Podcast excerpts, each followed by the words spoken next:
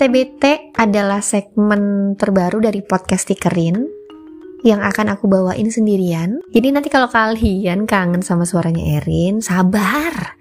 Erin nanti punya segmen sendiri. Cerita yang pertama dari teman aku yang gak mau disebutin nama akunnya. Oh ya nanti di cerita ini aku akan banyak mengucapkan kata-kata sumpah serapah. Jadi kalau kalian gak mau dengerin aku nyumpah-nyumpah ya skip aja ke cerita selanjutnya. Tapi kalau kalian mau dengerin aku nyumpah-nyumpah ya, ngomong kasar, cekidot. Singkat cerita kita udah sampai di rumah Andi.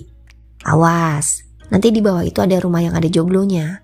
Jangan oleh, tapi aman, nggak ada apa-apa. Terus naik, naik, naik, sampai kelihatan muka.